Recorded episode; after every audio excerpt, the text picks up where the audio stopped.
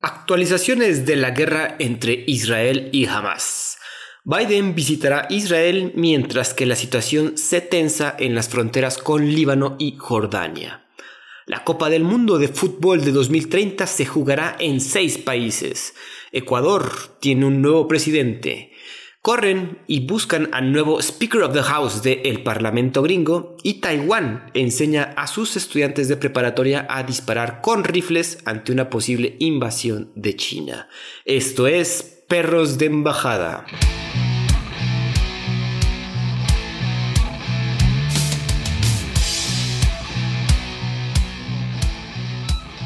¿Qué tal amigos? Bienvenidos nuevamente. Yo soy Andrés Rojas, también conocido como Chad, y me acompaña mi coanfitrión, amigo y perro del alma recién regresado, Santiago del Castillo. ¿Cómo estás, Santi? ¿Qué tal amigos? Podcast escuchas aquí, bien emocionado por este nuevo episodio, a darle seguimiento a los acontecimientos mundiales. Sí, claro. Este, su podcast de geopolítica. su podcast amigable de geopolítica. Digo, estás, como bien comentamos, desde la, desde la semana pasada las cosas iban a poner pues más críticas y el asunto entre la guerra de Israel y Hamas pues se ha estado recrudeciendo. Les traemos de entrada unas actualizaciones. Ha habido mucho movimiento, la verdad, solo tenemos creo que creo, creo que lo más relevante. Eh, algo que te quería también como que traer a colación, Santi, es que el señor, tu amigo, Volodymyr Zelensky, pidió chance de ir a visitar Israel. O sea, como, ¿para qué, güey? Pero pues sí le dijeron, lo mandaron a volar, la gente de Israel le dijo, güey, pues ahorita no es, como que no estamos en un momento de que vengas a hacer relaciones públicas, no seas cabrón. No es momento de turistear, cabrón. Sí, güey, o sea, el señor como que pidió para hablar y comentar no sé qué, no sé qué va a comentar.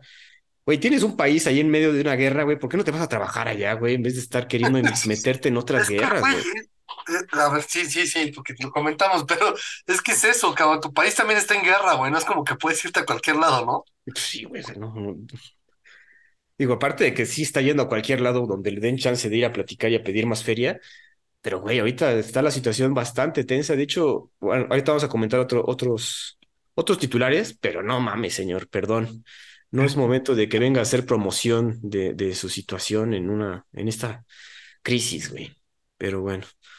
Esa era una. Tenemos otra que la guerra en la franja de Gaza deja más de un millón de desplazados palestinos en apenas nueve días de este conflicto, güey. Obviamente Israel luego, luego dijo, quienes no quieran estar ahí, por favor, desplácense para otro lado, abandonen, evacúen Gaza, pero porque esto se va a poner feo. Y estamos hablando de un millón de desplazados, Santi, está cabrón, ¿no? Sí, pues es casi el 40% de la población de, este, de, de palestinos. Y no sé si viste que, lanzaron el comunicado los israelíes así de, a ver, eh, les ponemos el mapa. De aquí sálganse, tienen de 9 de la mañana a 9 de la tarde para salirse de aquí. Los que se quedaron, ya por brutos, güey. Entonces, pues, o sea, a diferencia de cuando eh, eso se llama una guerra, entre comillas, organizada. No quiero excusar a Israel y decir que Israel lo ha hecho todo bien, pero eso es una guerra declarada, no como los yihadistas terroristas este, pues, de jamás, ¿no? Sí, no, que 100% terrorismo es diferente, güey. Aquí sí. Digo, por lo menos hay unas reglas de la guerra que ahorita vamos a comentar que quizás no, no se están cumpliendo cabalmente, pero bueno. Eh, Israel también comentó que aún están 199 personas, 200 casi casi como rehenes en Gaza. Eh, no sé si viste algo, Santi, también comentaron que, pero eso creo que no es real esa noticia, es que también ahorita como que hemos estado teniendo que estar... ¿Mande? de la chava que grabaron, sacaron un video de una chava. Este, También parte de eso. Ya, sí me están atendiendo, fui herida, me están atendiendo, tengo atención médica y todo, pero pues estoy secuestrada. Es que ese es el asunto, güey. Pero como que hay mucho tema ahí, que como que no se sabe si sí es o no es, ¿no? Una cosa así. Es que también es eso, ¿cómo, cómo verificas que sí es? O sea, a menos de que sí salga la mamá diciendo, oiga, pues sí es, que ya después creo que me enteré que sí, pero también la situación es que eh, según sacaron el comunicado que jamás había dicho que iba a soltar a todos los rehenes si dejaban de bombardear, ¿no? Pero creo que eso no es confirmado, güey, o sea, nada más lo sacaron algunos... Güey, es, es, el típico, ¿no? De les crees o no les crees, cabrón. Imagínate que los dejas de bombardear y dicen, de aquí somos, cabrón. Este, o sea, es, es, el, es el tipo de inteligencia o, o de anuncio que, que no, o sea, ¿cómo, ¿cómo lo puedes tomar en serio, no? Claro, güey. Ahí es cuando tiene sentido el hecho de que haya otras naciones de mediadores, ¿no? Como por ejemplo, no sé cómo tú sabes más de Se supone que para eso están los cascos azules, cabrón, de tu obsoleta ONU, pero pues ahorita los cascos azules creo que están replegados en África, güey, o sea, Es que también eso, no, no tienen, no se dan abasto de, de, de moverse, güey. Que la ONU no ha dicho, bueno, no ha dicho que va a meter gente ahí a, a- ayuda humanitaria, ¿verdad? Creo que. no, pero creo que tiene que ver con algo que vamos a decir ahorita, entonces, Ah, ok. Eh, por otro lado, Irán advirtió a Israel de que la situación se puede escalar si las agresiones no, no se detienen, ¿no? Como siempre, como comentamos en el episodio pasado, Irán sigue atrás de este conflicto. No decimos que lo ma- manejando directamente, pero pues sí hace declaraciones para manipular, quizás está soltando por ahí armitas, algún, alguna situación apoyando a los terroristas de Hamas. No, eso, eso sin duda, o sea, ese quizás está de sobra, mi chat. Este, sin, sin duda los está apoyando de una u otra manera, con inteligencia, con armas, lo que tú quieras, ¿no? Pero sí creo yo que pues Irán cada vez está viendo más involucrado en el conflicto y, y está viendo su oportunidad de que, puta, pues ahorita es cuando, cabrón.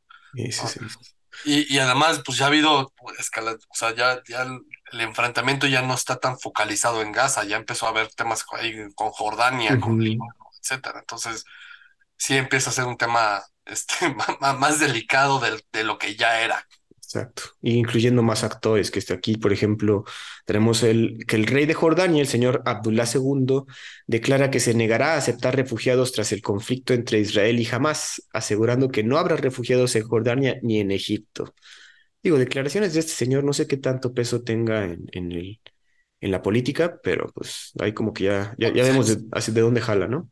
Pues sí, es, es, es una monarquía, güey. Si el rey dice que no, pues es no, cabrón. Ahora, el tema es que todo el mundo se rasga las vestiduras, desde mi perspectiva, se rasga las vestiduras y, ah, che rey, es un culero, no, no está aceptando a los refugiados, la jalada. Güey, pues es que te das cuenta de lo que, lo que genera el aceptar refugiados y la, crisis humanitaria que pueda generar posterior a eso, güey.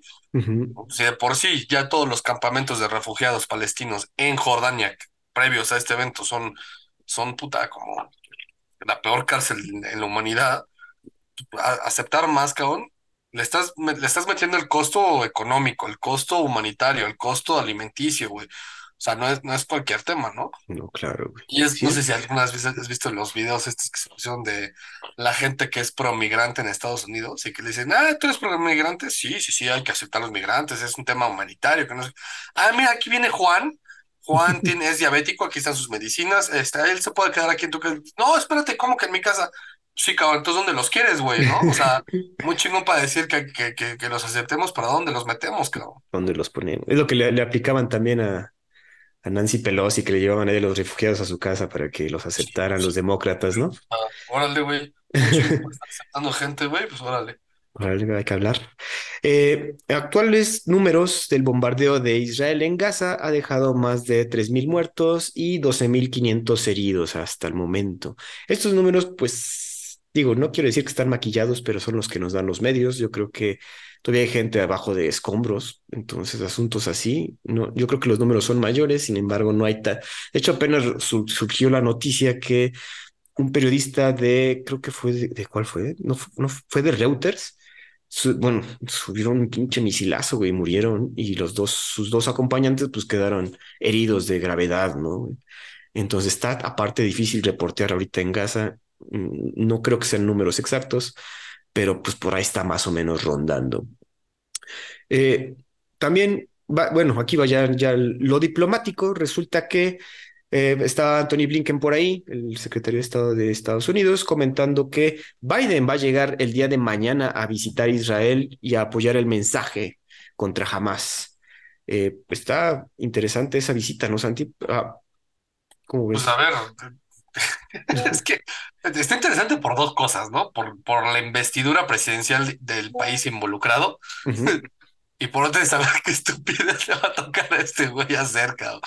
O sea, de, de, de que llegue Biden y que no sepa ni dónde está y que de repente diga, sí, Kuwait, güey, ¿ya, ya viste ese video de que el peor enemigo de Biden son las escaleras, güey? Y no mames, puros, puros videos de ese güey tropezando, pobre señor, güey. Es que se, se pasa de lanza. O sea, pero sí es bastante significativo que al- a, nueve días del conflicto el, el presidente de la nación más poderosa del mundo pues vaya a, a visitar este país, ¿no?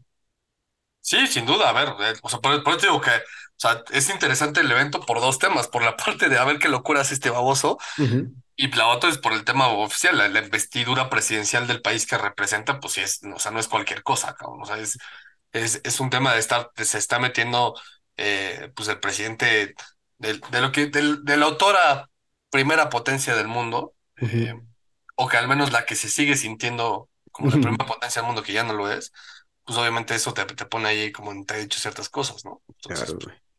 Eh, también, no sé si viste que fue el señor Scholz, el primer ministro de Alemania, también andaba por ahí y se tuvo que refu- estaba en el aeropuerto, güey, empezaron a caer los misilazos y tuvo que ponerse pecho a tierra, güey, porque sí, sí estaban pegando cerca. pues sí, es- mira, esa la entiendo un poco más, este, que la de Estados Unidos, por la implicación que, que ello conlleva, y porque Estados Unidos es, bueno, al revés, no sé, güey, o sea, es que Estados Unidos es 100% el aliado de Israel, ¿no? Y eh, la Unión Europea, dígase Alemania, pues es aliado de, de Israel, pero pues así como, como más, ellos, ellos se venden como más humanitarios, digámoslo así, ¿no? O sea, como que sí, también, pobrecitos, este, palestinos, tampoco se tan malo con ellos, güey. Ahorita también la situación, bueno, ahorita lo vamos a comentar, ¿no? En Europa está, está difícil. Pero bueno, ahorita llegamos a esa parte. Estados Unidos anuncia un acuerdo con Israel para la creación de un corredor humanitario para Gaza que podía incluir desarrollar zonas seguras para los civiles, que, que ahorita es muy necesario. La última noticia que tenemos aquí del, del evento. Pero, pues, bueno, por lo menos sale a decir esto Estados Unidos, que ha estado muy cerca de Israel y del conflicto. Creo que el, el que más cerca ha estado, que no ha sido de la región de Medio Oriente. Y luego, luego mandaron a Blinken, ahorita está llegando Biden. Entonces, pues sí, sí le conviene que estén las cosas ahí medio tranquilas a Estados Unidos. Lo que te Pues, quería... Ajá. Sí, es que justo eso, o sea, es, es intentar pacificar, cabrón, porque están ahorita con, con dos frentes y potencialmente un tercero, cabrón. Entonces. Es, güey, hay que estabilizar todo. Sí, güey. Y digo, bueno, se ve que no tenían otra cosa que hacer estos mandatarios, porque, digo, un paréntesis, eh, también me salió una noticia de que eh, Putin fue a visitar a Xi Jinping. Ellos se ve que tenían Ah, sí, ya una visita de Estado preparada, entonces por eso están, seguro están hablando de esto en estos sí, momentos, por en reuniones. sí. Están cagados. O sea, el Xi Jinping está cagado de risa, güey. Y, el Putin está feliz, cabrón. O sea, está, está rayado. Sí, güey. Entonces, digo, ese es una noticia al margen, no tiene nada que ver ahorita con Israel, pero nos habla de dónde están ahorita los principales mandatarios del mundo. Lo que te quer- quería comentar, Santi, es que también se activaron varias alertas en países europeos por la posibilidad de ataques terroristas. Cabrón, ahorita es cuando tienes que poner en venta todas mis playeras, cabrón. ¿Te acuerdas que la semana pasada te lo dije, güey? Que iba a empezar a hacer todo un tema de que células dormidas en todo el mundo o gente que estaba ya más radicalizada y así. Iban a empezar a hacer estas cosas, güey. Vas, perdón, dilo. digo, aparte de que posibles ataques terroristas, también ha habido obviamente muchas protestas y manifestación en contra de esta guerra, ¿no? Específicamente a favor de Palestina y cosas así. También estaban saliendo la noticia de que estaban pintando afuera de casas de personas de eh, religión judía, estaban pintando eh, como que marcando para que supieran dónde vivían. Eso sí está de miedo, haciendo reminiscencia a las épocas de la Segunda Guerra Mundial, cabrón. Ya antes de la Segunda Guerra Mundial, güey, No, cuando les ponían la estrella judía que les ponían Juden, Sí, güey. los alemanes, ¿no?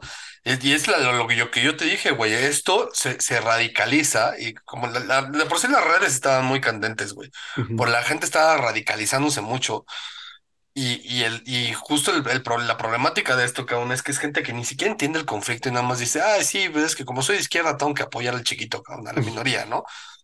Y, Eso y sí hay un tema anti- antisemita fuerte, de- de- creo que a nivel mundial, que está empezando a pasar eso, cabrón. Y yo a mí lo que me preocupaba es que esto fuera a escalar y que algún baboso, porque siempre hay un baboso, güey, siempre. Y este no va a ser el primero, ¿eh? Créeme. A ver, compren su playera ahorita. La próxima semana vamos a hablar de un otro baboso que se le ocurre hacer una estupidez, ¿no? Y es que es exactamente como bien dices ante algún pendejo, durante el partido de Bélgica-Suecia de la fecha FIFA que estaba realizando en Bruselas, sucedió un ataque terrorista por un cabrón de Túnez que empezó a abrir fuego en la ciudad durante este partido. Lamentablemente murieron dos personas de Suecia, dos suecos, y hubo un rato donde este cabrón andaba en su motocicleta con la, con su rifle ahí disparándole a la gente, güey, y la pin- Y además lo estaba, lo estaba streameando en Facebook, cabrón. O sea, ajá, güey, eso- o sea, la locura en, en, en ese pinche, eh, por este cabrón, güey. Y pues no lo detuvieron hasta creo que nueve horas después o algo así, güey. Y lo tuvieron que abatir, obviamente, porque el señor con un fusil de alto calibre, güey. No, y ya toca, cuando, estás así de tocadiscos, cabrón, y, que tienes esa cierta, esa particular noción religiosa de la vida, es, güey, mientras más rápido me maten, más rápido llego con mis 40 vírgenes, cabrón. O sea, algo así decía, bueno, no me puse a ver los videos, la verdad, pero sí decían que él sí estaba gritando a la Akbar y surgiendo como que cositas de que, ah, pues el- esto es para que, para llegar a mi paraíso, cosas así, ya saben, de, de extremista enfermo, como bien dice Santi, güey. Y pues, güey, ojalá Santi no tenga razón esta vez y no sucedan más cosas, pero la cosa pinta que Obviamente por eso también comentaron en Francia que cualquier, eh, lo que comentábamos igual de la semana pasada de Inglaterra, ¿no? Que si había, si estabas sondeando eh, banderas de Palestina o estabas a favor de Palestina, pues como que sí te podían decir, oye, por favor, en estos momentos no, güey, y pues ahora, o sea, tranquilo, no, no es un delito, pero tampoco, o sea, no estés de provocador, cabrón. Es que no. Justo es lo, es la- la- lo que yo, lo que yo diría que eso es lo que, lo que tiene que suceder, güey. O sea, es, a ver, no es delito, güey, no te estoy prohibiendo que lo levantes, güey, no estoy, no te estoy diciendo que, que no eh, ejerzas tu libertad de expresión y que digas que estás del lado de Palestina, ¿no? Pero, o de Israel en su caso, cabrón. Pero tampoco estés de provocador, güey, ¿no? Nadie gana nada si tú estás chingando y jodiendo gente, cabrón. Y el tema es eso, güey, que es que es bien fácil ahorita burlarse de los, de los judíos, güey, burlarse de los palestinos, este, a ver es- los ánimos siguen muy candentes, güey. Y este Muy, tema, este tema no es como, a ver, el de, el de Ucrania, pues eh, estuvo de moda un rato, cabrón, pero y te, te acuerdas que también lo platicamos, güey. Va a pasar como acá en México, ¿no? Que, ah, pues se mataron a un güey más, ah, pues seguro era narco, güey. Como que ya estamos medio acostumbrados a la violencia, ¿no? ey, El tema de Ucrania y, y, y Rusia, pues sí, llegó el punto en el que nos acostumbramos y, ah, pues otra vez Ucrania, ¿no? ¿Qué pasó con Ucrania? Pero el, el, el conflicto palestino-israelí eh, o Hamas israelí y que se está llevando de calle a los palestinos, eh, yo creo que es más candente que eso, porque independientemente de la cantidad de muertes que haya o las barbaries que hagan, eh, como está el tema religioso de por medio, se vuelve un, un tema que pues ya llevamos tres mil años peleándonos por religión. Sí. O sea, eh, como bien dices, el tema religioso pues se extiende a todo el mundo. Antes, el tema ruso, bueno, no antes, el tema ruso, ruso-ucraniano pues estaba enfocado en esa zona, ¿no? Aquí sí involucra a toda una población que está dispersa por todo el mundo, güey. Y obviamente esto, pues los ánimos, ah, se toman bandos, se pueden tomar bandos, no decimos que esté bien, no decimos que esté mal, pero pues sí puede generar este tipo de violencia. Eh, por otro lado, el Pentágono anuncia que 2.000 soldados han sido puestos en alerta para poder responder rápidamente a la cambiante situación de seguridad en Medio Oriente. Igualmente se prolongó la estadía del portaaviones Gerald Ford, el USS Gerald Ford, en la región, porque se ve que esto va para, para un rato más, güey. O sea, esto creo que nada más va en, en aumento, en bien, hace, no sé si hacen bien, pero pues como, como son los gringos, se mantienen ahí atentos a cualquier situación, ¿no? Eh, por otro lado, eh, recientemente las fuerzas de defensa de Israel están empezando a bombardear objetivos terroristas de Hezbollah en Líbano. Y pues bien lo decía Santi, que ya se viene otro, otro frente, un tercer frente, güey. Y, y el tema de Hezbollah es que pues Hezbollah había estado medio pasivo, entre comillas, ¿no? No, o sea, no necesariamente de- diciéndole a Israel, "No, yo, yo no fui, güey, a mí no me pegues. O Ujú, sea, sí, sí metiéndose ahí al quita, de- diciendo groserías y dijéramos, ¿no? te- no te acuerdas que te hablaba que lo- las naciones y la- las, las, las organizaciones, los gobiernos se comportan como personas, güey. Este, y que en base a eso se hace toda una teoría política internacional. El tema es eso, ¿no? Hezbollah le estaba mentando la madre a Israel, pero nada más le estaba gritando, ¿no? ujú, Eh, y aquí pues parece ser que Israel ya se cansó de que le estén gritando y entonces eh, estate quieto, que da manera de bofetada.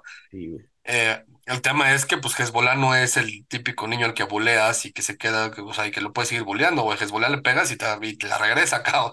regresa, Entonces, pues a ver qué pues. Eh, otro- no- otra noticia, la ministra del Interior de, Ale- de Alemania, Nancy Faeser, ha afirmado que las autoridades alemanes emplearán todos los medios legales para deportar a gente partidaria a los terroristas de Hamas. Lo que comentábamos que Euro- Europa está en alerta máxima en cuanto a este asunto, pues digo, prefieren ser más precavidos y pecar de precavidos al hacer estas, al promover estas políticas, pero pues, no quieres otra situación como la recién sucedida en Bruselas, ¿no? Eh, ¿Algo comentar acerca de eso, Santi? No, digo, nada más es como que... Es eh, justo el tema, o sea, es el, el tema, el tema de, de que es Hamas, ¿no? O sea, no, no, no es Palestina, es, es, es un conflicto israelí eh, Hamas. Entonces, pues y, y obviamente Hamas no solamente está activo en Palestina, ¿no? O en Israel. Está, tiene sus células, que muchas veces son células dormidas, sobre todo en Europa y el norte de África. Eh, a ver, pues 100%. justo también estaba viendo yo que hay, acaban de agarrar a un, a un, este, pues a un loco ahí en, en Italia que de repente se le botó la canica y salió con un cuchillo y con un chaleco, este, que se presumía que traía bombas en el chaleco, eh, a gritar todo el tema de Palestina. Afortunadamente lo agarraron antes que pasara algo más, cabrón, pero pues es, son células dormidas, güey. sí. Bueno, también pasó lo del güey en Francia, ¿no, güey? Que esa, creo que fue luego, luego del que inició el conflicto, un cabrón con cuchillos mató a una persona, güey. Y no, ahí no creo que sean células, sino más bien es gente loca que pues, quiere tomar partido y cree que, no sé qué cree, güey, ya, ya ni sé qué, qué, qué conjeturar. Hay una película que sale Guy Pearce y John, Don Cheadle, ahora sí que no hemos hablado de, de películas ya en un rato, pero mm, se llama, que el Don Cheadle es un undercover en una, en una célula terrorista, güey. Puta, ¿cómo se llama? Se llama El Traidor, Ok, Traitor. Trader. ¿No lo has visto? No, no lo he visto. Muy buena, güey, vela. El chiste es que él, él- él es, o sea, él es un alguien de inteligencia que está en un- de, un- de undercover en una célula terrorista. No, ok. Pero el, el tema es que matan al único güey que sabía que él era, que, le- que él era este, pues, de inteligencia, güey. Ajá. Y entonces, eh, pues empiezan a, a- organizar los ataques terroristas en los que él tiene que involucrarse, pero el güey entra en un pedo moral de que, puta, pues es que, o sea, para que me crean, tengo que hacer cosas muy de la fruta, güey. Y, güey. Y, y, y entonces empieza un tema de persecución así, y al final, digo, ya te lo platico para, para que la veas, eh, y, y que todos los que nos escuchan la vean, está muy buena. Pero además es justo este tema, güey, porque es un tema eh, de árabes, ¿no? Ujú. Contra de Occidente.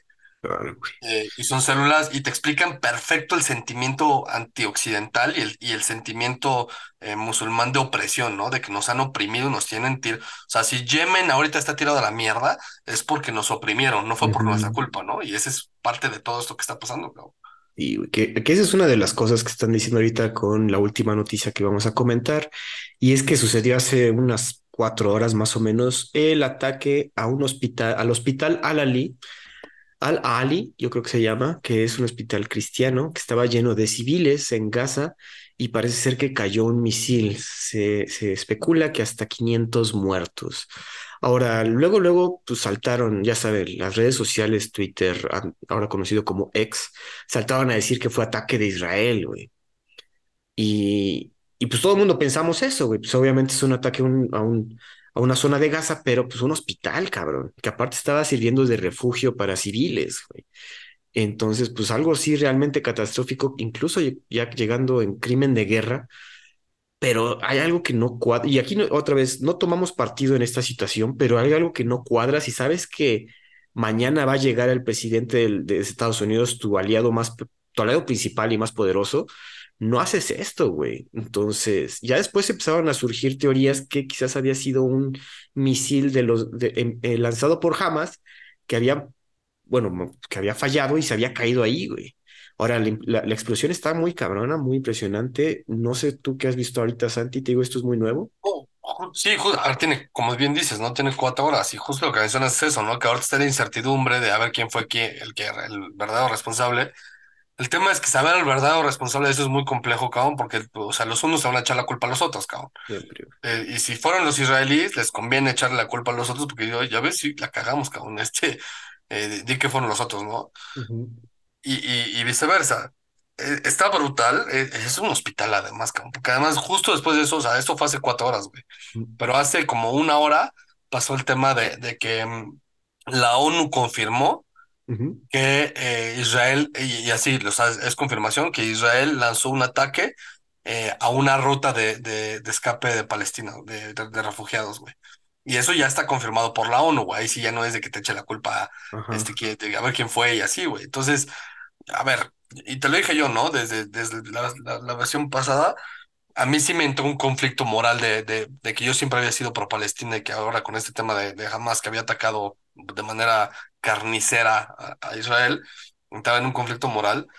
Eh, digamos que yo ya estoy en un punto muchísimo más neutral, ¿no? Después de hacer un análisis muchísimo más completo de todo lo que esté pasando, sí te puedo decir que ya, este, o sea, yo sigo apoyando la causa palestina, las, y, y, más que un tema de apoyar la, la, la causa palestina, es apoyar la solución de dos estados, o sea, Ujú. Israel y Palestina, cada quien tiene su país.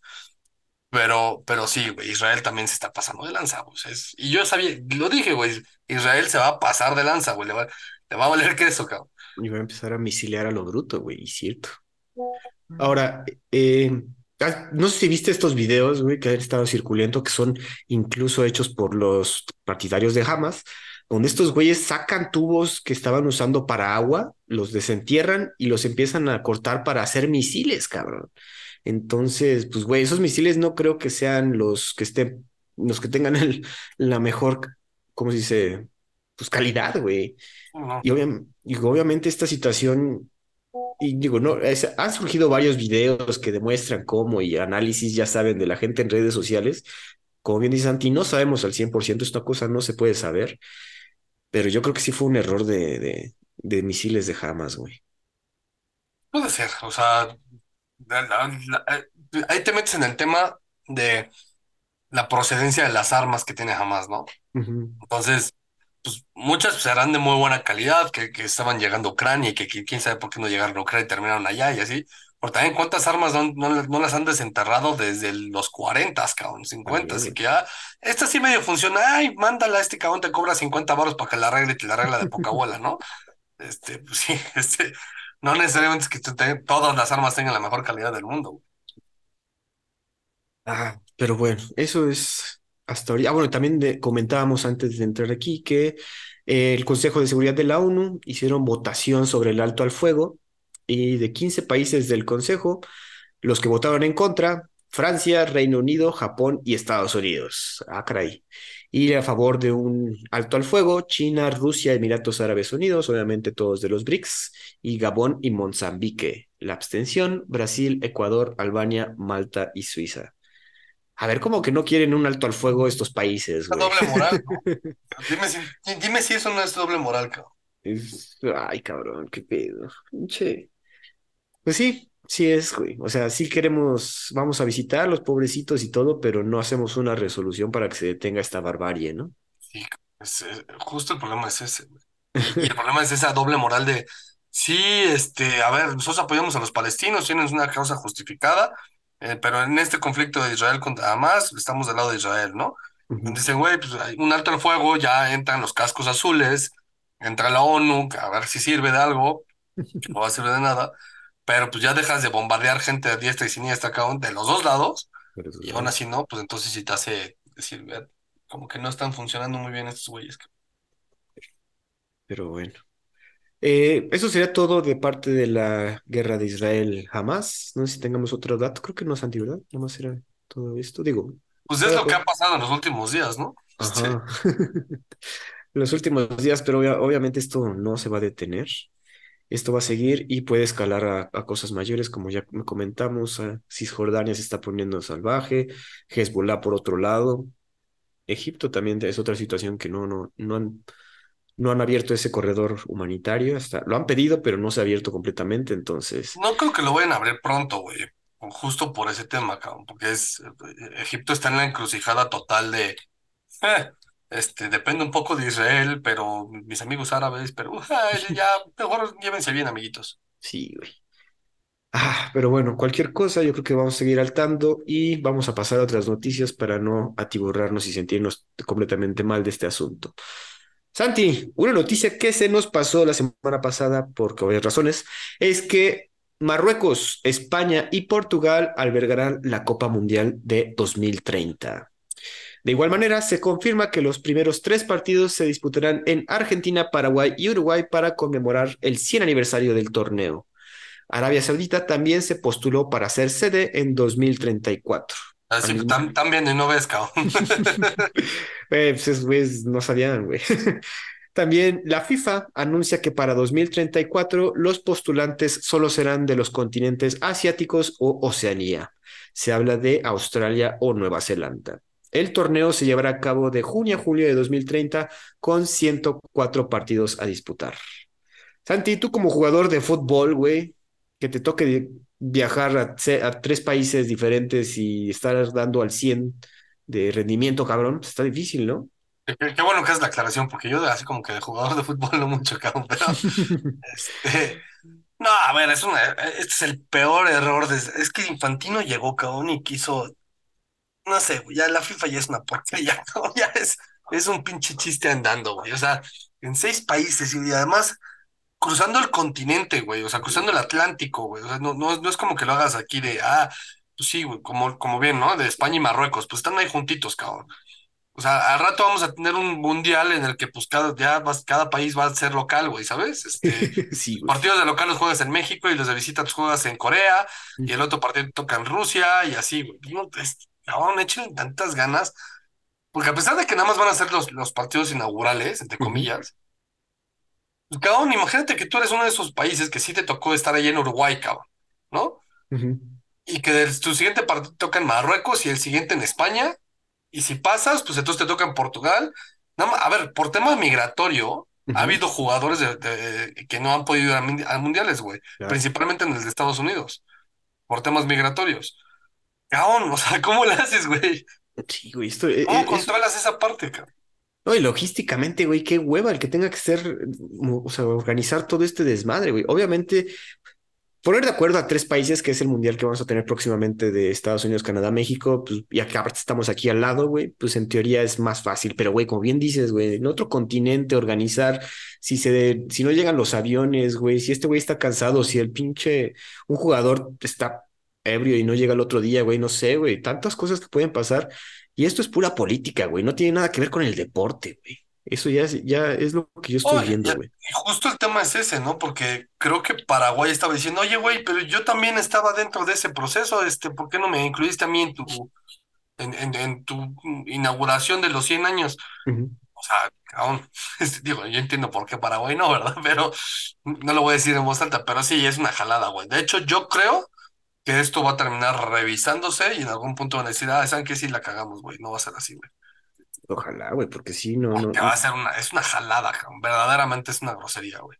Que, bueno, también era el asunto de, güey, eh, eh, luego es muy caro para un solo país organizar un mundial. Eso podría haber sido como la- el pretexto, ¿no crees?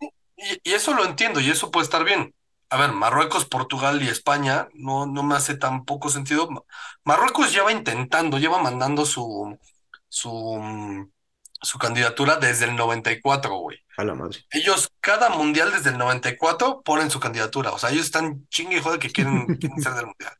Como les fue muy bien en el mundial pasado, güey. Sí, es lo que te iba a Creo que ya les dijeron, oye, güey, como que pues esos güeyes ya hay que pelarlos, ¿no, cabrón? Sí, güey. Pero pues al mismo tiempo te estás metiendo en un país que es, es africano, pero es no- norteafricano, que tiene conflictos, este, que trae todo el tema ahí de- del Sahara Occidental que no está reconocido. O sea, no es, no es un tema sencillo. Y además, pues yo no creo que Marruecos tenga la infraestructura estilo Qatar o Rusia eh, para hacer un mundial a esa, a ese, a esa escala, güey.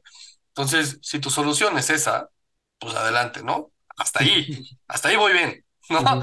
Pero ya mandarlo también a América, güey, dices, cabrón, aquí juegas. Sí, güey. Pues bueno, esperemos a ver qué pasa. Digo, esto todavía de cuelga siete años, pero pues, güey. Ah, cómo les gusta hacerla de tos. Santi, Daniel Noboa, virtual presidente de Ecuador. Con el 90.23% de los votos escrutados, este señor Novoa de la Alianza Democrática Nacional, ADN, obtuvo 52.29% de los votos frente al 47.71% de Luisa González, candidata de Revolución Ciudadana, el movimiento político que lidera el expresidente Rafael Correa.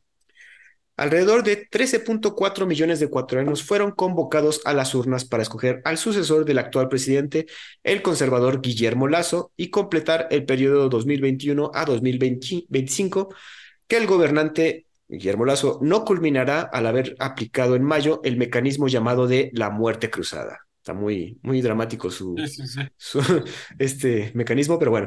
Lazo optó por dejar el cargo antes de tiempo y forzar este proceso electoral extraordinario al disolver la Asamblea Nacional, o sea, el Parlamento, controlada por la oposición que lideraba el, corre el correísmo, o sea, la gente allegada al expresidente Rafael Correa eh, cuando ésta se prestaba a votar su destitución como paso final de un juicio político donde se le acusaba de presunto peculado, malversación de fondos, cargo que él obviamente rechaza.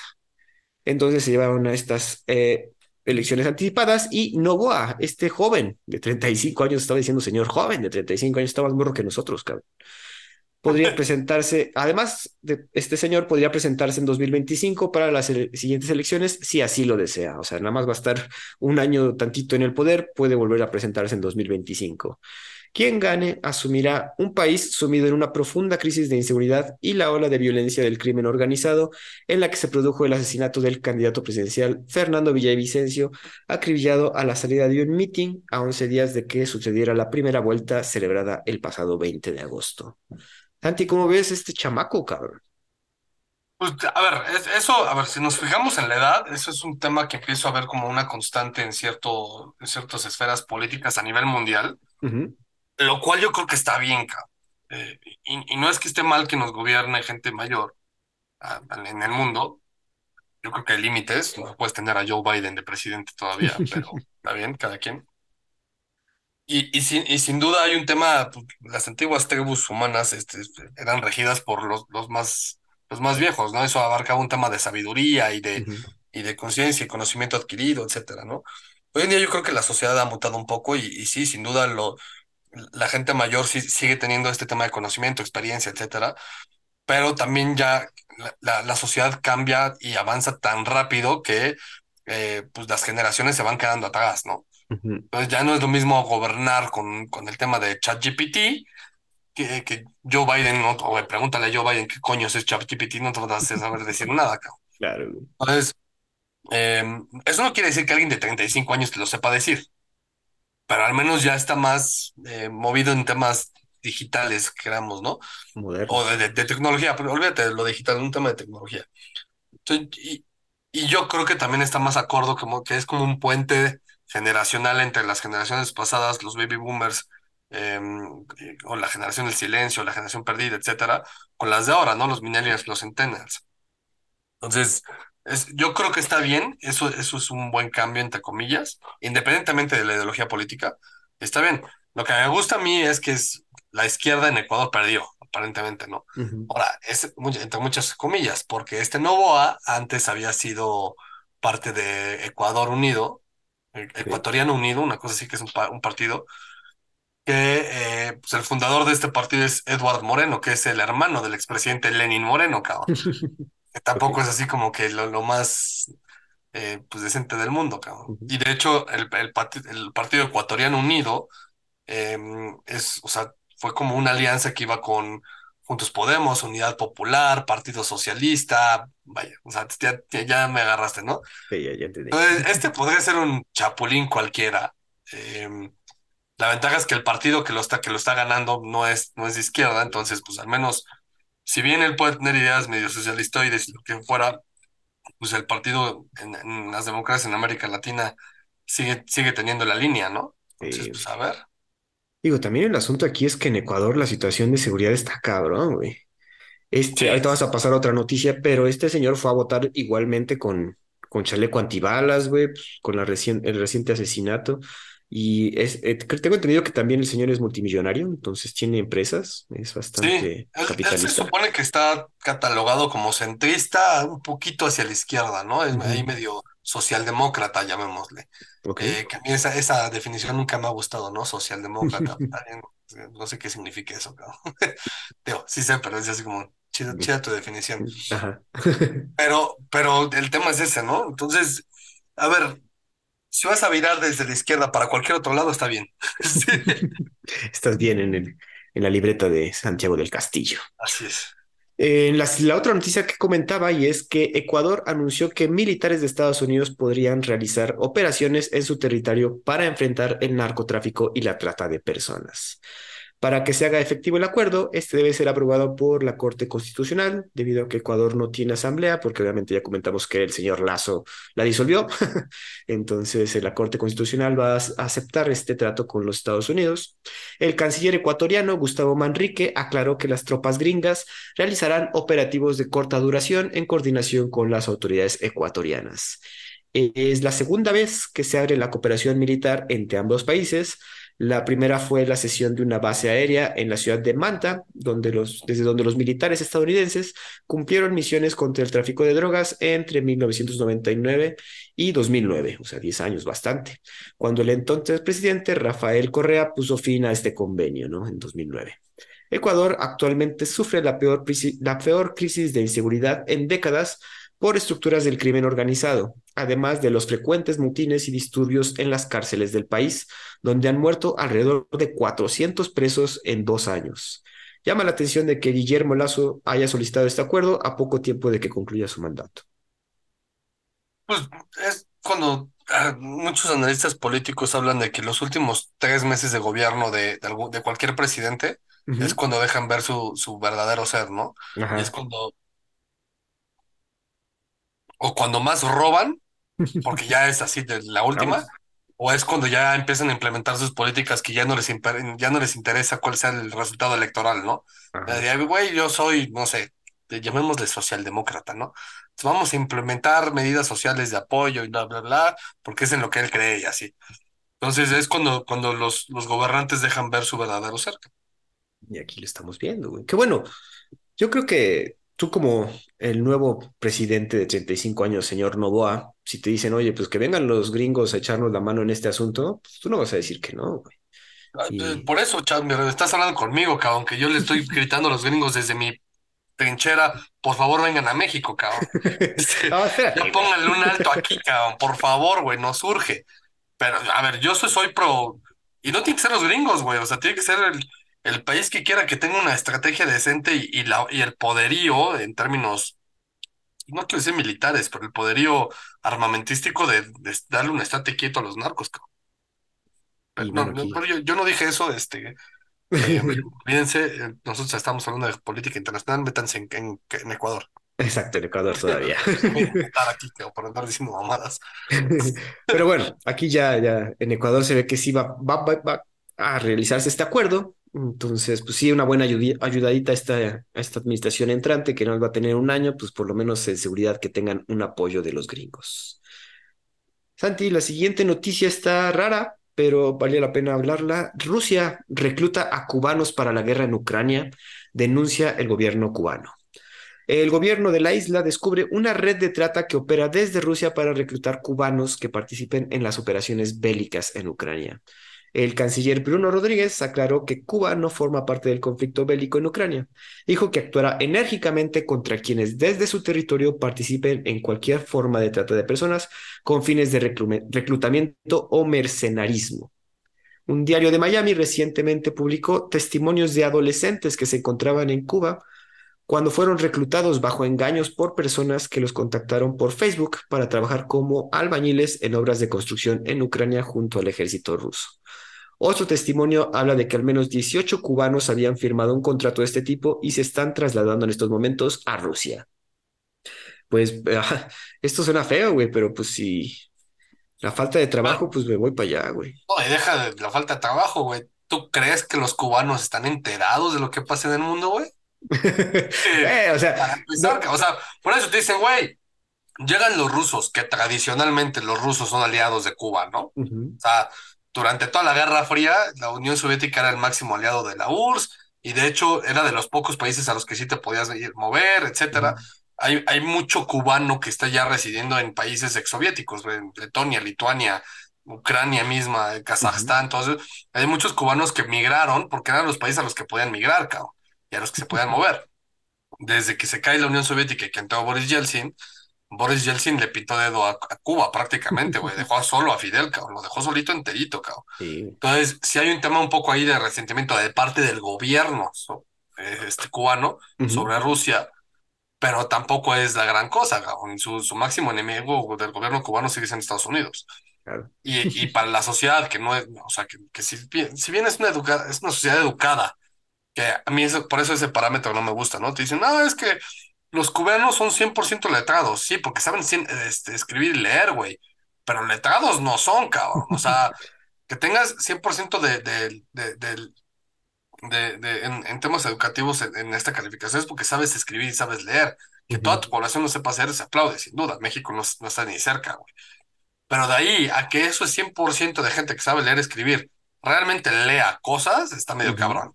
O que sepa cosas, también está medio cabrón. No son gente letrada, güey. No por su culpa, cabrón. Obviamente porque su gobierno comunista de tercera, güey, los tiene eh, completamente aprisionados en la isla. Aficionados y con, ahorita que lo comentas, pues sí, la ideología de estar bien cabrón. Si aquí nos quejamos de los libros de texto, güey, imagínate no los libros de texto de Cuba, güey. están diciendo, cabrón, por supuesto, güey. Entonces, imagínate que llega un ruso y te dice, oye, tengo chamba en Ucrania, ¿te late? Y el güey te dice, sí, sácame de aquí, por favor, cabrón. Te vas y de repente llegas, ay, ¿qué crees? La chamba es la guerra, güey. Ay, güey. Sí, Este, ¿y bueno, pues ya salí, güey, ya conocí este lugar, ¿no? No mames. Digo, son pocos los números que aquí mencionan, pero no creo que es, eh, debe ser más, güey. Como bien dices, eh, si llega ah, un... ru- Ajá. no, sí, detén. No, si, si llega algún, si viene un ruso con una buena oferta, pues tú dices, pues sí, vámonos, güey. Justo lo que a mí me sorprende es eso, que el que está haciendo la denuncia es el gobierno cubano, güey. Eso es lo que está súper, hiper extraño, cabrón. O sea, que ¿qué clase de problema está teniendo Putin ahorita con los cubanos como para que les, les saquen un periodicazo de estos, cabrones? Sí. Pero bueno, es una de esas cosas que no comprendemos bien. En fin. Otra situación está pasando en Suecia, y esto también me sorprendió la noticia. El primer ministro de Suecia solicita el apoyo del ejército para contener el crimen organizado. Mira, no solo somos nosotros. El primer ministro Ulf Kristersson y el líder de las Fuerzas Armadas se reunieron para discutir el rol que pueden tomar los soldados para reducir los asesinatos por bandas rivales. Esto después de que en 12 horas dos hombres murieron por impacto de bala en Estocolmo y una mujer falleció por una explosión durante una balacera y por fuego cruzado. Aún no se sabe cómo será la estrategia que tomarán los militares, pero se habla de que podrían tomar ciertos roles de la policía.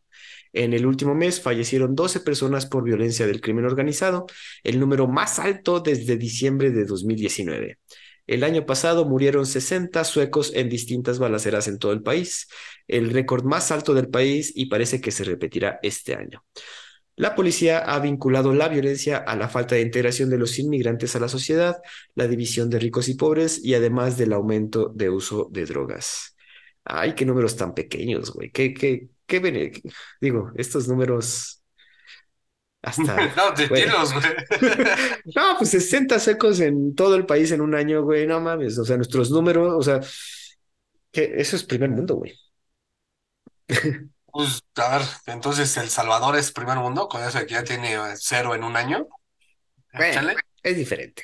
No, Pero total- totalmente. Lo que pasa es que son 60 suecos cuando estaban acostumbrados a que fueran dos, dos suecos en todo el año, suecos, suecos, ¿no? Una cosa así. El tema, y, y el tema yo creo que es lo mismo que estábamos hablando hace rato, güey. El tema es de la, cuando metes la migración y los refugiados y todo eso, pues generalmente cuando estás hablando de ese tipo de cultura, estás hablando de ese tipo de personas que no se van a, de su país con la intención de adaptarse a otro, a otro modus vivendi, y lo que quieren es mantener cierta, cierta identidad cultural, ¿no? Que está muy bien, eso no tiene ningún problema. No, pero la falta de integración de cuando, ellos mismos, ¿no? Bueno, de ambas partes, la integración. exacto, el problema es cuando tú rechazas por completo integrarte a otra cultura, ¿no? Entonces, y quieres llegar a Estados Unidos a decirle, güey, no, ustedes están mal, vuélvanse musulmanes todos, los matamos. Cabrón, te estoy abriendo las puertas de mi país, güey, este, ven a vivir, a vivir el sueño americano, no me vengas a poner tus condiciones, ¿no? Eso es lo que yo creo que está mal. Eh, ahora, eso tiene un, un trasfondo político, social muchísimo más interesante del que podamos discutir quizás hasta eh, aquí. Mm, Perdón, pero mucho tiene, y eso es algo que, les, que con más, cada vez más frecuencia le pasa a Europa Y, y te- yo te hablo de Europa, pues de Italia. España, Portugal, Grecia, este, vaya, Serbia, Bosnia, este, pues los países sureños, ¿no? Inclusive Alemania, trae un tema ahí este, cultural brutal con el tema de los, de los turcos, que ya, imagínate que ya la comida nacional de, de Alemania ya va a ser el kebab, cabrón. Siempre ha sido, güey, está bien rico. Ah, perdón. Sí, sí, pero a ver, eh, o sea, se supone que lo, lo, tú dices Alemania y pensabas en Bratwurst, ¿no? Y ahora ya es bratwurst y kebab. Este, y, y eso en mucho menor medida en los países pues, más al norte, y eso tiene dos motivos, es un tema climático y un tema de pues, lejanía, ¿no? Y además de que, pues, bueno, el, el tema eh, también de la lengua, de las costumbres y así, pues es todo un tema. Ahora, estos son países que lo que también traen un, un- un problema de, de población. Su población está decreciendo, entonces pues tenemos que traer gente para, para poblar, cabrón. Además, son países extensos, pero con población, o sea, con una densidad de población muy pequeña, cabrón. Entonces, pues hay que checar a quién te traes. Pues sí, digo, eh, yo creo que de- después de este año y todos estos conflictos, sí van a tener que aumentar, bueno, se va a poner más riguroso todos los trámites de inmigración para cualquier país, güey. Específicamente Europa, güey. Pero bueno, vámonos hasta el otro. Ah, perdón. Sí, perdón, no, te decía que a mí me sorprendió muchísimo en España la última vez que estuve, güey. Me subí a un Uber que el güey no hablaba inglés, eh, todo era en inglés, que, que el güey no hablaba español, Ah, no mames. todo era en inglés, güey. Yo así de, güey, ¿cómo? O sea, eres, eres un taxista que no habla español. En. Madrid, o sea, me dijeras, no, pues es que fala catalá o es vasco, o no sé, güey, portugués o algo así, ok, pero, pero no, güey, o sea, inglés, nada más, ok, está bien, muy interesante. Qué cabrón, güey. Pues, eh, ¿y ¿cómo cambian los tiempos, güey? Eso nunca se hubiera dado hace 10 años, güey. Sí, no, ni de broma. Vámonos hasta el otro lado del mundo, Santi. Y hablando de integración, Australia rechaza un referéndum, re- rechaza en referéndum el reconocimiento de sus indígenas. Eh, recientemente, eh, Australia rechazó este sábado un referendo, en un referendo, una propuesta para modificar la Constitución de 1901, que tenía el objetivo de crear un organismo consultivo que diera voz a los indígenas ante el Poder Legislativo y el Ejecutivo en asuntos que les competen.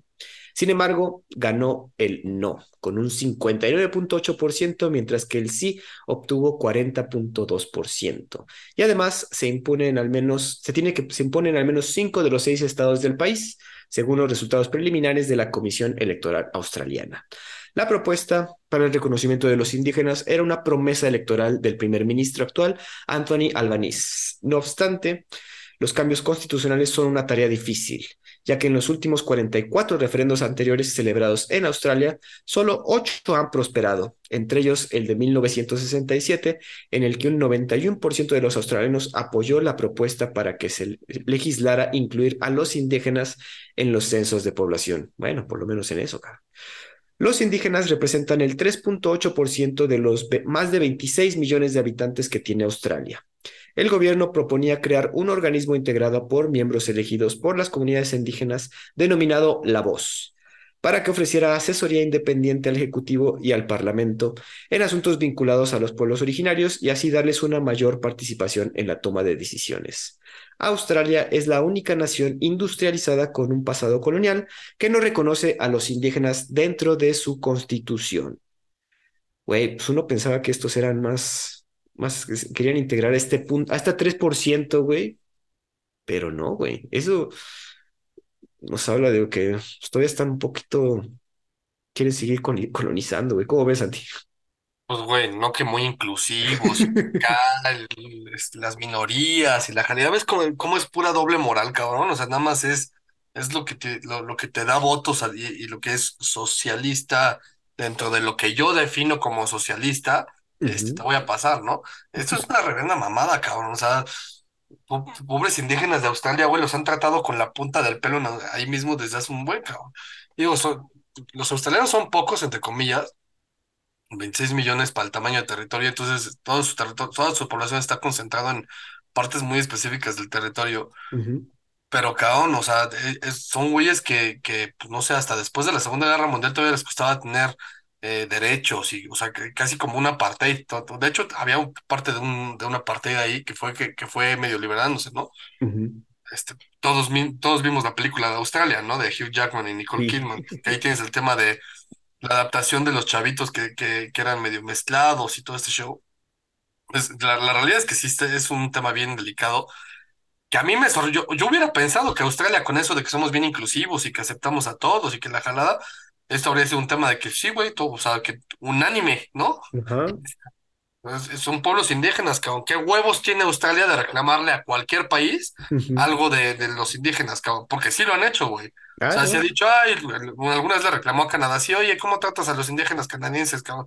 Pues, güey, voltate a ver, cabrón, no mames. Sí, Entonces, sí, esto está, a ver, este, a mí aquí es donde se me hace la verdadera moral, porque esta es la verdadera inclusión, cabrón. O sea, Mm, tus mamadas de hablar en ella y todas estas pendejadas que, que, que están de moda ahorita, güey, este, eso no es inclusión, eso es eh, imponer una teoría de alguien que se le ocurrió decir que si, que, que si no, si no crees en lo que yo creo, entonces tú me estás discriminando, ¿no?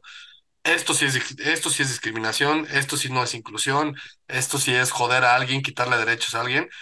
Y, y además, el cómo está organizado está bien interesante, güey. O sea, están organizados en un, en un organismo que va a tener una voz y que va, de hecho se llama la voz, este, pero que va a tener una voz de representación democrática Sí, eh, eh, en, en el- en- en tus poderes eh, de, de gobierno, cabrón. Eso en México existe, cabrón. Imagínate sí, qué tan cabrón está que, te- que te tengan que decir en México somos más chingones que en Australia en algo, cabrón. Acá en México tenemos hasta el diputado migrante, cabrón, imagínate. Sí, güey. Aquí sí yo estoy de tu lado 100% y creo que sí. Ah, bueno, aquí el hecho de que haya sido promesa electoral de este cabrón de Antonio Albanís, pues sí te habla que lo usan como propaganda más que con una resolución de llevarlo a cabo, güey.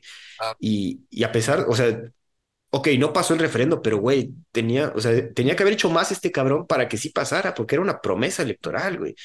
Y güey, es un tres punto ocho por ciento de los 26 millones, que obviamente, como bien dices, es poca gente, pero tiene que tener por lo menos una voz en su situación, güey.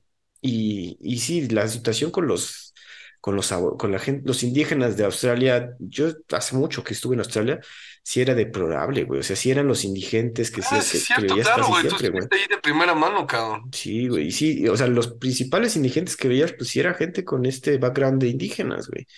Y el hecho de que 10 años después, que digo, fue hace como 10 años, 10 años después no se les dé una voz, por lo menos para, para ver cómo se desarrollan sus comunidades, güey, pues sí está un voto, uno, o sea, uno, cabrón. no, no, no, no todos, uno, nada más uno, güey. Sí, güey. Lástima, pero sí, aquí ahora sí apoyo tu, tu, toda tu crítica contra este progresismo que no, no sé, que no es verdad, güey. Claro. Eh, una noticia, bueno, que no está rápida, vamos a comentarla rápido, pero la deuda nacional de Estados Unidos alcanza cifra récord. La deuda gringa alcanzó los treinta y tres punto cuarenta y cuatro trillones, aumentando doscientos setenta y cinco mil millones en un solo día. Y si ves la gráfica, si ves el salto que se avienta la deuda de la nada, güey. Obviamente las más felices son las páginas de criptomonedas que equipararon el aumento récord de estos doscientos setenta y cinco mil millones comparándolo con el mercado de Bitcoin, el cual se estima entre quinientos treinta y cinco mil millones. Entonces diciendo de, güey, o sea, nosotros podemos pagar eso, güey. Por, el nuevo, ajá, el nuevo saldo negativo del gobierno federal llega después de una batalla política que terminó con un acuerdo bipartidista en junio para suspender el límite de deuda durante dos años, güey, y recortar el gasto federal en 1.5 eh, mil millones, son billones este, gringos, durante una década. El aumento de la deuda se ve potenciado por los programas de ayuda de la era de la pandemia, como el crédito para la retención de empleados, que originalmente se proyectó que costaría mucho menos, pero ya se acerca a los 230 mil millones. Esos cheques que estaban mandando están empezando a cobrar factura. Según el Center for American Progress, los recortes de impuestos hechos durante el mandato de Trump también agregaron 10 mil millones a la deuda desde su implementación y son responsables del 57% del aumento en el índice de la deuda desde 2001 y más del 90% de dicho aumento si se excluyen los gastos incurridos por la causa de la gran recesión y la pandemia. O sea, un chingo de lana de deuda, cabrón.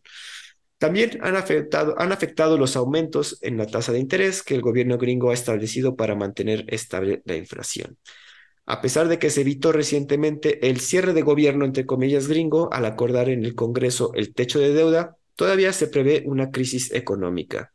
De continuar estos niveles, expertos profetizan que para 2050 la deuda se volverá inmanejable, güey.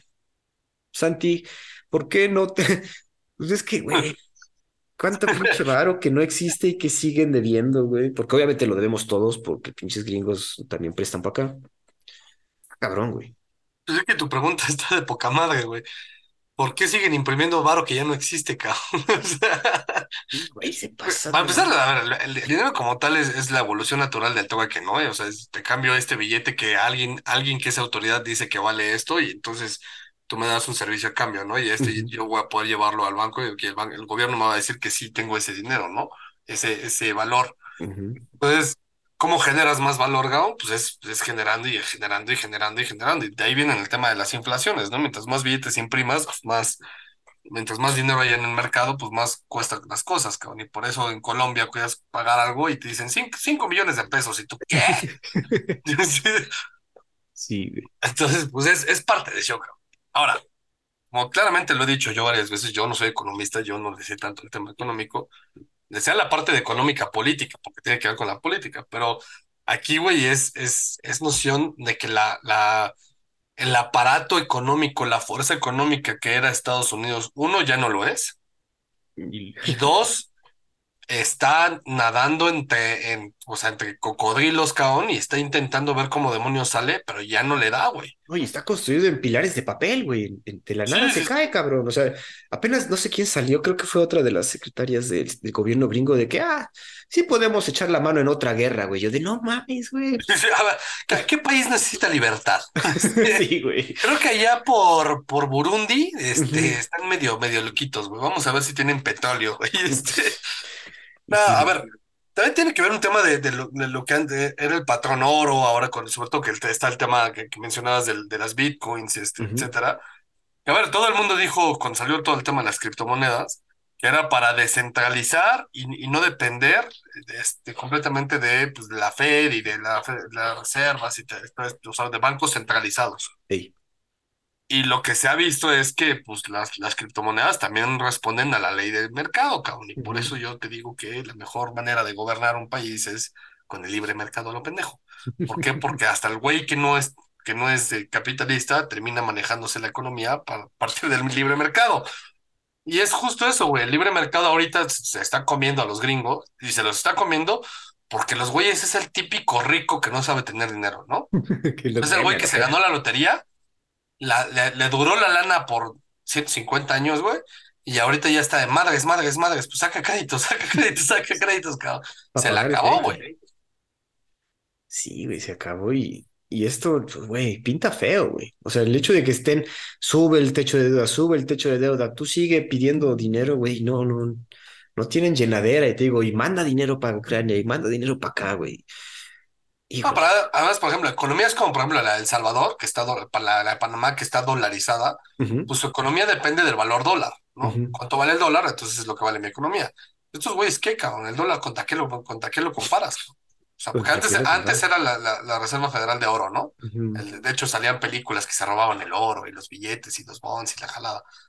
Pero eh, hoy en día, contra que, o sea, no hay, no hay un respaldo oficial real. Entonces el dólar es lo que, lo que yo diga que vale, güey. Sí, güey, y eso, eso está de miedo, güey. Y creo que te lo comenté alguna vez en un episodio, güey, que el pinche este señor, el de Forbes, salió a decir, todo se fue a la fruta cuando quitaron el patrón oro, bien dices, güey. O sea, antes teníamos algo con qué compararlo y con qué medir riqueza, y güey, no se puede más de lo que tenemos, güey. O sea, no- eso es como que no, no es ni economía, es de, güey, no tengo más. Es que Entonces, justo eso, cabrón, o sea, es, ¿contra qué están parados, güey? Pues contra la voz de alguien, güey. Contra el güey que decida de, güey, o sea, impriman más varo, no mames. Sí, sí, sí. Pero bueno, una situación que va de la mano con este asunto es que, y no lo comentamos cuando salió, corren a Kevin McCarthy de ser Speaker de la Cámara de Representantes, la primera vez en toda la historia gringa que corren al Speaker del Parlamento. Los republicanos lo quitan por haber hecho concesiones para evitar el llamado paro de gobierno con los demócratas, lo que comentamos hace un rato. Eh, por su parte, el republicano Matt Gates fue el que activó el proceso de remoción para quitarlo. Hay que recordar que el señor Kevin McCarthy le tomó 15 rondas de votos para llegar a ser Speaker of the House y para lograrlo aceptó una cláusula donde establece que con un solo miembro que active el proceso de remoción, lo corren. Y es lo que pasó. Entonces, güey, ya estamos viendo que este güey no lo quieren ni los republicanos y luego, luego, cuando pudieron, lo votaron la chingada. Hoy martes los republicanos vuelven a hacer votaciones y está como postulándose el señor Jim Jordan, que es bastante de la derecha de Ohio, que lo pintan para ser el siguiente speaker y aparte cuenta con el respaldo de Donald Trump. pero aún hay republicanos que no están convencidos. De hecho, ahorita que estamos grabando ya sucedieron la primera ronda de votos y no quedó Jim Jordan. Eh, Santi, ¿cómo ves este asunto con Kevin McCarthy? Creo que lo, sí lo comentamos cuando 15 veces, güey, no pudo ser Speaker of the House. Pues es que justo, por eso es bien interesante el sistema gringo, güey, porque tiene como que muchos dreadlocks de, de cómo funcionan y como condicionantes y así, así, que si no tienes los votos, entonces pueden traer esta cláusula, pero si no nos caes bien, te sacamos, cabrón, y tómala. Es, a mí, a mí el sistema político estadounidense se me hace de lo más interesante, no te quiero decir que es el mejor del mundo, porque no creo que lo sea, pero es muy, muy interesante. eh, estudiarlo es, es, es apasionante la realidad pero em, también tienen como reglas para todo, güey. O sea, ujú, tienen como que una regla general que para todo te dicen es la Constitución, ¿no? Y de ahí emanan 18 millones de reglas y todo, es, todo está pasando en jurisprudencia, güey. ujú, Entonces, es, es- bien interesante, cabrón. Y, y, el, y el tema, ya hablando de política, de qué le pasó a McCarthy, pues es, es justo eso, cabrón. Pues le das concesiones a los demócratas que ahorita nos tienen a un presidente chocho, cabrón, que no saben ni en qué planeta está, güey. Y les das para que sigan gobernando y haciendo las estupideces que están haciendo, güey, a nivel nacional, porque el, el tema del gobierno federal es que está haciendo estupideces, ¿no? Pero cuando lo vuelves un tema estatal, hay estados que pueden repeler ciertas leyes, dependiendo ujú, del tipo de ley, y ciertas imposiciones, pero los estados que son demócratas son, se los llevan, haz cuenta que si el, gobierno federal te dice, sí, el impuesto va a ser de un dólar para todos, y los gobiernos estatales dicen, no, güey, que lo que sea de 17, cabrón, ¿por qué uno? Es muy poquito uno. Y entonces están haciendo tonterías a lo güey, cabrón.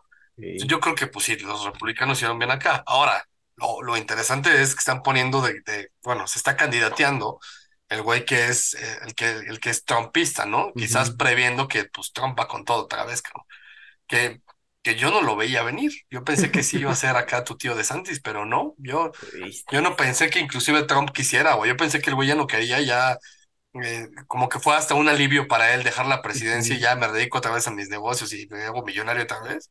No, Pero pues a güey. ver, Es necio el cabrón, güey. Y dice, güey, otra vez, porque otra vez, güey. Y sí, yo creo que como bien dices, están candidateando a Jim Jordan para que hagan mancuerna con, con una posible eh, presidencia otra vez de Trump, güey. Eh, pues a ver qué pasa. Digo, tenemos, se vienen las elecciones gringas próximamente y vamos a tener un episodio especial sobre eso. Santi, últimas dos noticias. Ah, hablando de perdón. elecciones, este, ya también se acerca la de Argentina, Ah, lo que tiene, te iba a decir, para la siguiente semana tenemos, ¿no? me tiene en vilo. Últimas dos noticias, Santi. George Soros, el señor que ya se retiró, ya dejó su legado, pero pues, todavía tiene cosas ahí que, se, que concretar. Cierra oficinas de su imperio filantrópico valuado en 25 mil millones. También se prepara para recortar el 40% de su plantilla laboral de el comunicado enviado a los empleados del imperio filantrópico, así le puse yo, perdón, se llama Open Society Foundation, habla del cierre de media docena de oficinas, incluyendo sedes en Baltimore y Barcelona. Otros lugares donde dejará de tener personal son Etiopía, Uganda, República Democrática del Congo, Nigeria y Sierra Leona. Obviamente, los países que más necesitan este asunto, pues hay que darles el cuello primero, güey. La organización repartía anualmente más de mil millones de dólares en subvenciones, incluidos más de 100 millones en África. Y bueno, ahorita que hay nueva administración, comentamos en episodios pasados que entra Alex Soros, el hijo de George Soros, a trabajar con la Open Society Foundation, pues de entrada, pues con menos gente. Sí, pues también ahí el tema es eso, ¿no? ¿Cuándo- cuándo- desde cuándo está la, este, la, la Open Society ahí metida, Open Society. Porque también pinches africanos, güey, y eso va para pinches seres humanos, güey, no, no, no, por, no porque sean africanos, güey, esto, esto va para todo el planeta, ¿no? Ajá. Mientras te están dando lana y lana y lana y tú mantienes a tu país jodido, jodido y jodido, pues te vas a quedar acostumbrado a mantenerlo jodido para que te sigan mandando lana, cabrón. Fue fundada en caridad a veces, 1993. por eso la, la caridad a veces es, es contraproducente, ¿no? Este, mientras más me das, más me jodo yo a mí mismo para que me sigas mandando, cabrón. Es que también es eso, güey. Es un O chingo sea, de lana, 25 mil millones, que a mí me regalen el, el, el, güey, el punto cinco por ciento, cabrón, con eso soy feliz. con eso se arma, güey. Eh, pues sí, lástima, digo, una asociación sin fines de lucro en teoría, pero pues sí con una visión, no digo que de americanizar, pero sí de mantener a la gente pues con cierta ideología, No, y ¿verdad? además el tema es eso, o sea, es, es una organización sin fines de lucro que está, está bien, yo creo que esas son las organizaciones que tienen que hacer esto, no, no, no critico esa parte, ¿no? Pero, eh, pues si, si te voy a estar dando dinero, que sea para algo funcional y que, y que crezca, cabrón, no para mantener ahí tirado un país feliz porque le estás dando lana. Así mantienes dictaduras. Si mantienes dictador, porque si no sabes, güey, o sea, ¿qué haces una, haces una auditoría de dónde se va toda esa feria? Si llega de lo que estás haciendo, que ahorita viendo más o menos la página, pues intentan, pero Ay, también, o sea, güey, quién sabe qué tantas cosas oscuras haya detrás de eso, güey. O sea, es que es sí de- ahí maneja. ya, ya entramos en territorio conspiranoico, pero, güey, sí, o sea, las, Digo, todas estas sociedades filantrópicas que están en África, el sudeste asiático y en América Latina son un, güey, un lavadero de cochinadas de todo, cabrón. bueno, y aparte, estamos hablando del santo patrono de las conspiraciones, George Soros, güey, que ese güey dicen que, que mantiene a a Greta Thunberg, ¿no? Que la manda a todos los países así de, güey, ¿dónde, dónde hay pedos? Mándala. Sí, esa niña la van a Eh, matar.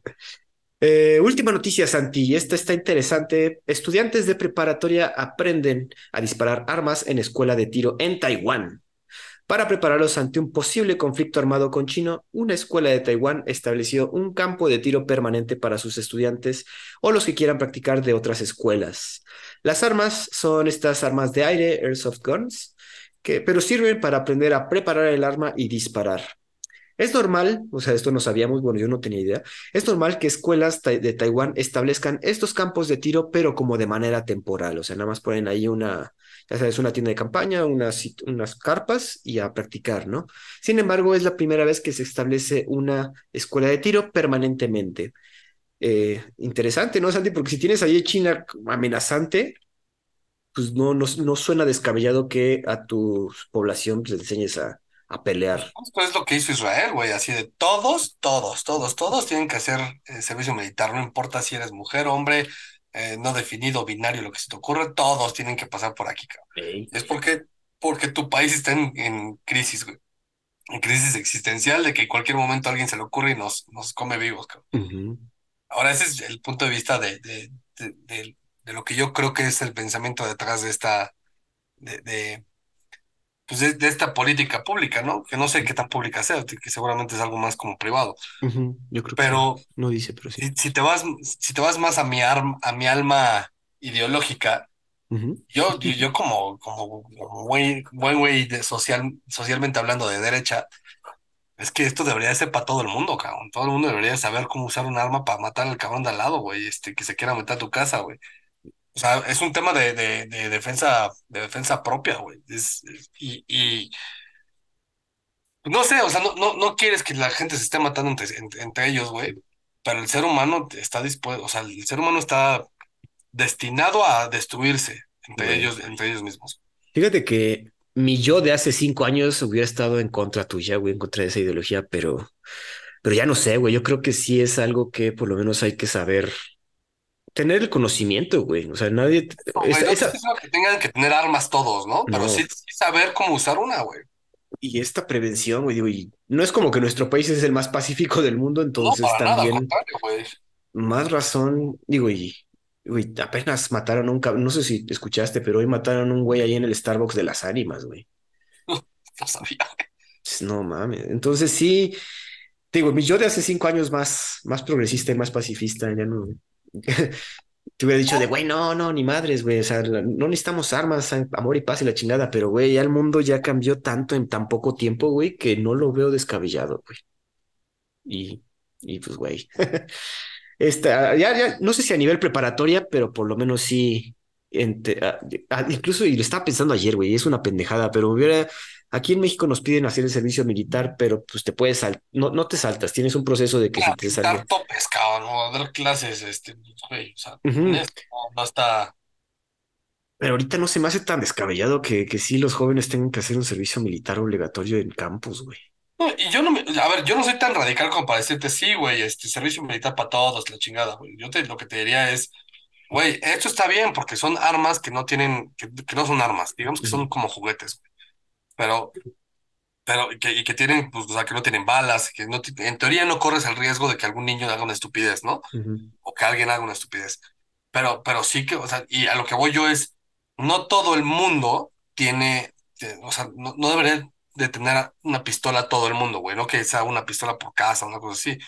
Eh, yo soy de la idea de no tener pistolas en casa, nada por el estilo, güey, este, y, y eso es a, a nivel social, general, pero sí, sí creo que hay, la, la gente debería saber el, el, el responsable familiar o no sé, güey, cómo lo quieras, o sea, eso ya se puede ir a una discusión filosófica un poco más eh, profunda, pero sí que, que la población en general sepa cómo se usa, güey. ujú. Que luego también, y eso pasó muchísimo durante la Primera y la Segunda Guerra Mundial, eh, cuando hacían los drafts y entonces te tocaba irte a pelear este, por alguien, pues sí, te mandaban un entrenamiento expedito de tres días, cuatro días, ¿no? De repente ya llegaban al frente y pues estaban meando de miedo, cagándose de miedo, güey, porque no tenían ni puta idea de qué hacer, cabrón. Y el miedo de que te vayan a matar es brutal porque sabes que te vas a morir, cabrón. Y entonces te, te morí- en lugar de, de- de morir así enval- envalentonado, todo heroico y acá con la bandera, no sé, aventándote desde el castillo de Chapultepec, una jalada así, güey, te morías cagándote, haciéndote pipí de miedo, güey, en una, en una, este, en La zanja, güey. una zanja, güey. Entonces, Sí. pues sí, yo sí creo que esto sí tiene que ser un poco más de que el ser humano sepa cómo funcionan las armas. Y tampoco, ah, al mismo, tampoco necesitas saber cómo se arma un RPG, güey. ¿no? Sí, Este, no. una- un lanzamisiles. Pero pues una pistola, güey, o sea, saber armarla, güey, saber cómo limpiarla, güey, este, todo. sí, lo, lo básico, güey. Pero bueno, pues Santi, eso serían toda la semana, todas las noticias para esta semana. Yo creo que la siguiente vas a estar o muy feliz o muy triste, dependiendo de las elecciones de Argentina, bien comentaste. Eh, ¿algo más que comentar acerca de eso? De eso yo soy cauteloso. Todas las Ah, encuestas marcan a que es probable que Milei la, la pueda ganar hasta en primera ronda. ah, es que ah, tiene dos rondas, sí, cierto. Ajá. Pero si la gana en primera ronda, eso quiere decir que ganó con arriba del, del 50%. Ujú. Las, las encuestas dicen que es, o sea, que es posible. No, no, no todas las encuestas están de acuerdo, pero sí tiene un porcentaje alto, ¿no? Em, si la gana en primera ronda, yo voy a estar muy feliz. Y se va a segunda ronda, ahí es donde yo creo que lo pueden tirar, güey, donde yo no le ganan. Porque a segunda Sí. ronda se iría él y el segundo lugar, nada más. Y el segundo lugar, con tal de que no llegue en él, eh, le diría el tercer lugar, montate, cabrón, que eh, el te- entre el segundo y el tercero juntan. Las encuestas hablan de que Milei tiene entre el 40 y el 52% de preferencia Ey, electoral. El segundo lugar está en 31 y el tercer lugar está en 20 y algo, güey. Si se juntan, sí le pueden dar la vuelta. güey. sí, güey. Y ese es el tema. Que con tal de que no llegue Milei, sí le pueden decir, nada, chingue tu madre. Pues a ver qué pasa. Cualquier cosa que suceda en cuanto a las elecciones de Argentina, pues vamos a, a decirlas en este podcast. Amigos, eso sería todo. Nos escuchamos la siguiente semana aquí en Los Perros de Embajada. Hasta luego.